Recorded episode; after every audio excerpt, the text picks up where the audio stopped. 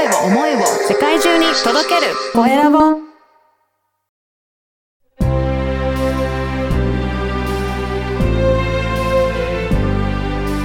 経営者の志こんにちは、小ラボの岡田です。今回は、融資に特化した行政書士の小坂部達也さんにお話を伺いたいと思います。小坂部さん、よろしくお願いします。よろしくお願いします。まずは自己紹介からお願いいたします。ご紹介預かりました。融資に特化した行政書士の小坂部達也と言います。今、東京都の目黒区で行政書士をやっていて、はいまあ、事業内容は融資、うん特に創業のお客さんが多いんですけど、まあ、創業時の資金調達のお手伝いをしています。うん。あのー行政書士さんっていうと、本当にいろんな手続きってできると思うんですが、はい融資に特化しているっていうのは何か、あれですか、こだわりがあるんですか？そうですね。確かに行政書士の仕事ってかなり幅が広くて、はい。まあ、許認可とか、うん外国人の入管手続きとかそういうのが多いと思うんですけど、まあ、自分の場合もともと、まあ、企業の支援がしたくて行政書士になったんですね。はい。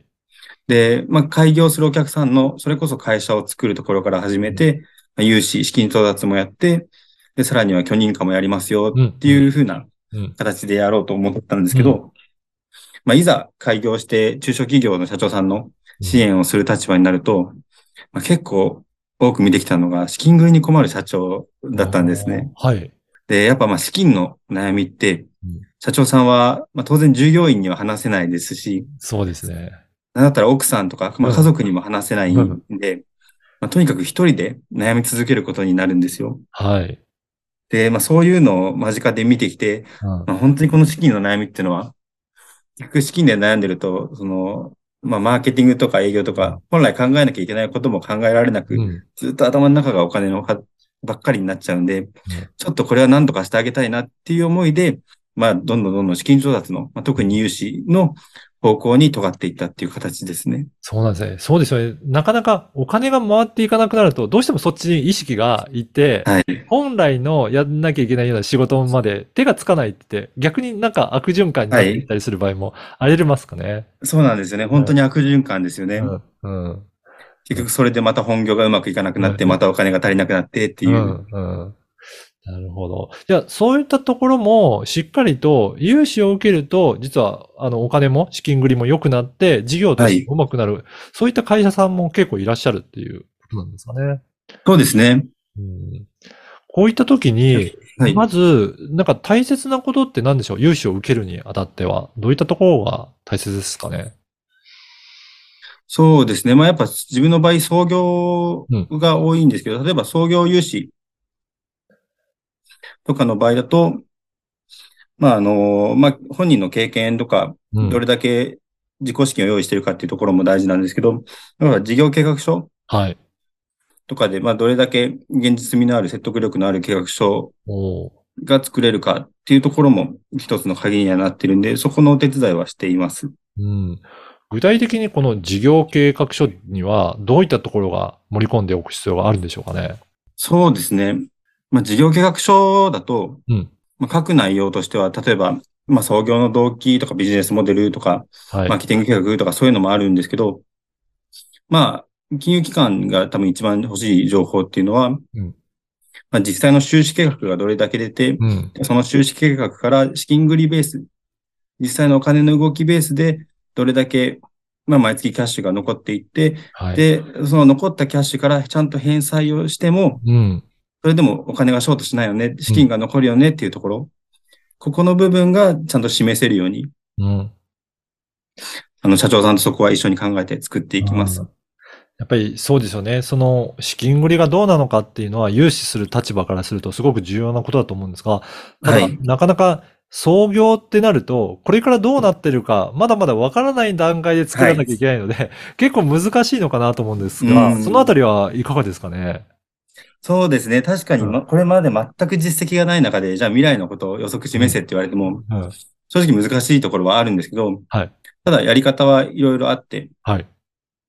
例えば、まあ、業界によるんですけど、もう、なんだろう、飲食店とか、そういう既存のビジネスとかだったら、まあ、ある程度、あの、業界の平均の数値とかも出てるので、例えば飲食店の何々業の、うん。あの、粗利率はどれぐらいかとか、はい。そういう業界の平均値とかを参考にしたりっていうのはありますし、うん。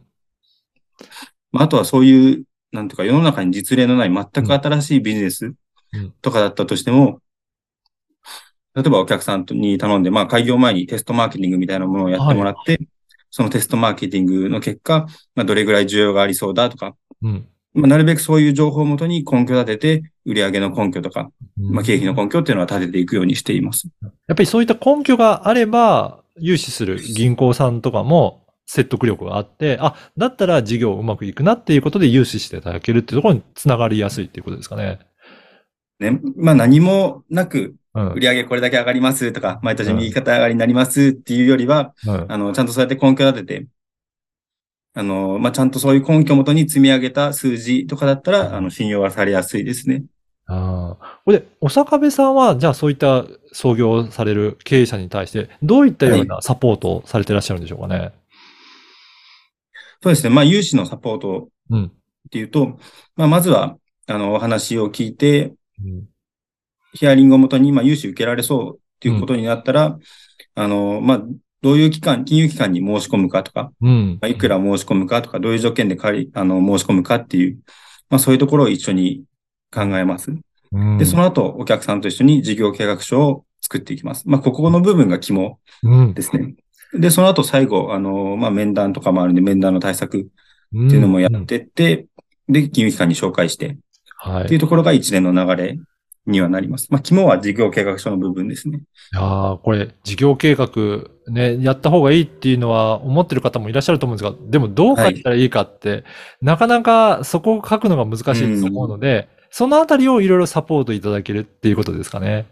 そうですね。創業の場合、まあ、創業のお客さんとかだと、うん。なかなか事業計画書書い書き方がわからないとか、うんそもそも書く発想がない計画書っはい。て作るもんなのみたいなところの方も結構多いので、まあそこはもうあの、まあ、私の場合一緒に、うん。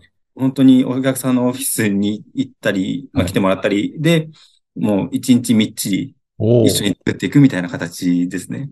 じゃあ、そのあたりも社長さんにしっかりと語っていただいたものを数値に表して、それをはいしっかりやっぱり社長さんに理解していただくことも大切っていうことですかね。そうですね。そこが、うんはい、私の場合一番、まあ、気をつけてるうん。ところがそこで、うん。まあ、いくら、例えば数字上、どれだけ立派な事業計画書を作っても、はい。結局それを社長さんが理解してなかったら全く意味がないと思ってるんですよ。うん。結局事業計画書を作っても、それを今度実行するのは誰かって言ったら社長さん本人なんで、うん。社長さん本人が理解してなかったら、絶対に達成されることのない計画書じゃないですか。うん。うん。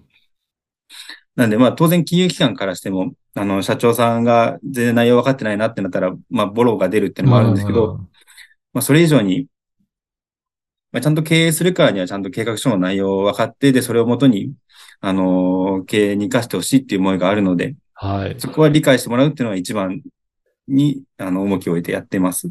なるほど。そうですね。それで理解いただいて、そこを実行に移していただくっていうことなんですね。うんはい。で、この番組は経営者の志という番組ですので、ぜひ、お坂部さんの志についても教えていただけるでしょうか。あ、わかりました。はい。そうですね。こと、志としては、まあ、すべての創業者が資金の悩みから解放されて、生き生きと経営できる、うんまあ、そんな世の中を作りたいなって思ってます。